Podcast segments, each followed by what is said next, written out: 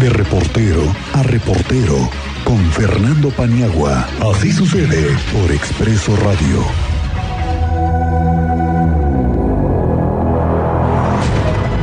Maestro Fernando Paniagua, ¿cómo estás? Muy buenas tardes.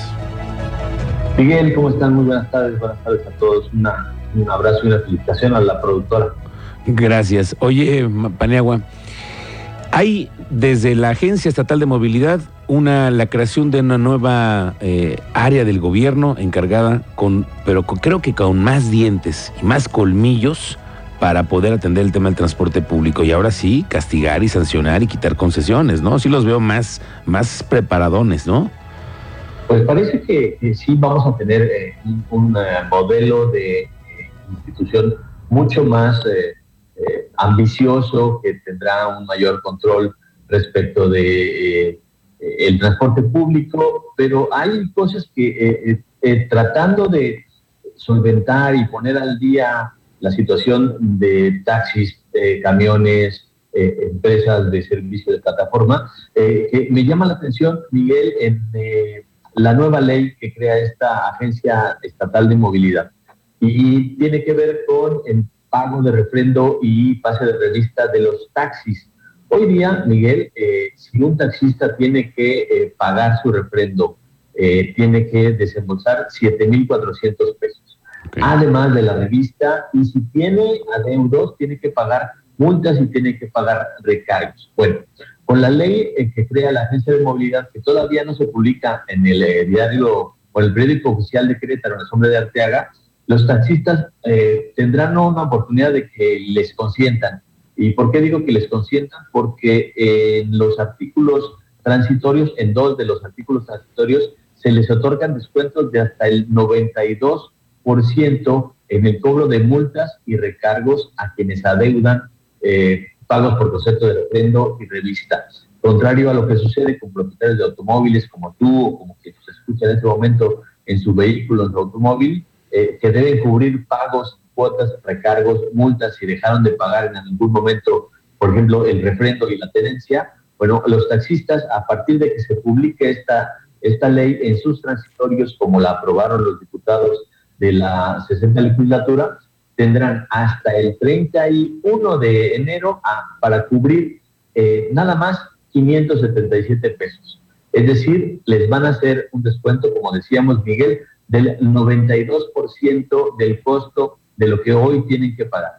¿Cómo está desglosado este programa de descuentos? Bueno, ya decíamos que desprende de los artículos transitorios, específicamente el del décimo primero y el décimo segundo de la mencionada ley. Y dice que por los eh, derechos de las actividades de refrendo anual de la concesión del servicio público de taxi, pagarán un monto equivalente a tres unidades de medida de actualización, que corresponden a más o menos 288 pesos. Este, este pago, Miguel Auditorio, incluye también la revisión física y mecánica de los taxis, lo que conocemos todos como el pase de revista. Además, los taxistas deberán cubrir un pago también equivalente a tres sumas, es decir, otros 288 pesos con 66 centavos para regularizarse en sus adeudas pendientes sin importar los años que no hayan pagado este, este refrendo. Es decir, estamos hablando de un total de 577 pesos con 32 centavos que tendrán que pagar todos aquellos eh, amigos taxistas que deben refrendos o que deban revistas y el pago de derechos para estar al día y entonces sí, a partir de ahí empezar a operar. Otro tema que también vale la pena mencionar, Miguel, es el cobro del 1.5% del costo de cada viaje que harán a los eh, vehículos de plataforma que todos conocemos, estas que se descargan del, teléfono, y se piden directamente con el, con el conductor. Bueno, por cada viaje que hagan ellos, deberán pagarle al gobierno del estado el 1.5% de cada uno de sus viajes. Creo yo que en el tema de la movilidad eh, individual eh, son los dos temas de mayor relevancia, junto con la, el reconocimiento y la autorización que se hace ya a los taxis colectivos que desde hace más de 20 años operan en Querétaro y que ninguna autoridad se había atrevido a regularizar. Esos, los famosos taxis colectivos que sí, ya ahora están regularizados y están autorizados por parte del gobierno. Oye, eh, ¿será que entonces, por qué será que la falta de transparencia en la publicación de la ley, maestro Paniagua? Yo sé que cuando hay mucha polémica siempre se tardan porque hay ajustes, pero ¿será que le van a meter mano en el gobierno y le van a hacer algunos cambios? Es que no pueden, Miguel.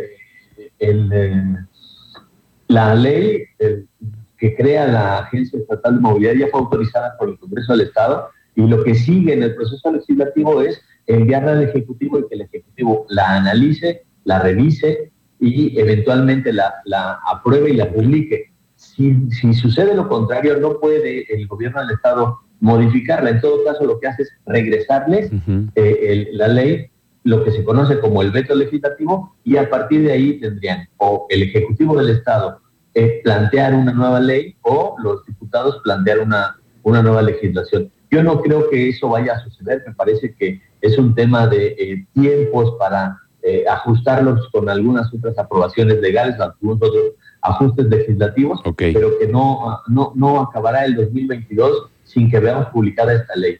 Yo también espero que así sea. Hoy creo que a lo mejor puede ser el día en el que ya ves que los jueves se mandan muchos documentos y puede ser que mañana viernes veamos el periódico oficial La Sombra de Arteaga ya con esta ley. Vamos a ver si eso sucede. Es muy probable, pero hoy es martes. Ah, sí, hoy es martes, perdón. Bueno, gracias, señor maestro Paniagua. Tienes toda la razón. Un abrazo, Miguel. bueno, gracias, señor Fernando Paniagua.